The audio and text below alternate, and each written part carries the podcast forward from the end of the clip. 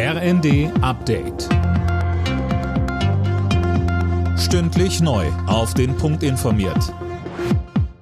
Ich bin Gisa Weber. Guten Abend.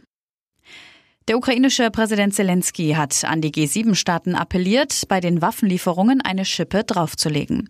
Sönke in der Videoschalte auf dem G7-Gipfel hat er auch ein klares Ziel formuliert. Ja, wie er sagt, muss das Ziel sein, den Krieg bis zum Winter zu beenden. Dafür braucht man unter anderem Luftabwehrsysteme. Schon in einer Videoansprache hat er in der Nacht moderne Raketensysteme gefordert und gewarnt, wenn das zu lange dauert, dann sei das nur eine Einladung an Russland weiterzumachen. Bundeskanzler Scholz hat am Morgen erklärt, dass man ja moderne Luftabwehrsysteme liefere.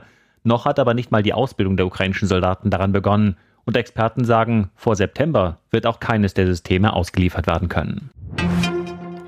Als Reaktion auf den Ukraine-Krieg will die NATO mehr als 300.000 Soldaten in erhöhte Bereitschaft versetzen. Das hat Generalsekretär Stoltenberg vor dem NATO-Gipfel in Madrid angekündigt.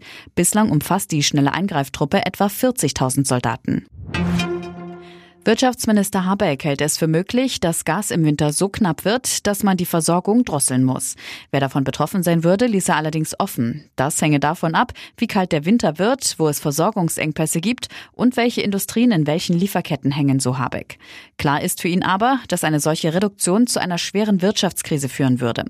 Damit es nicht dazu kommt, müssten die Erneuerbaren schneller ausgebaut und die Energieeffizienz gesteigert werden.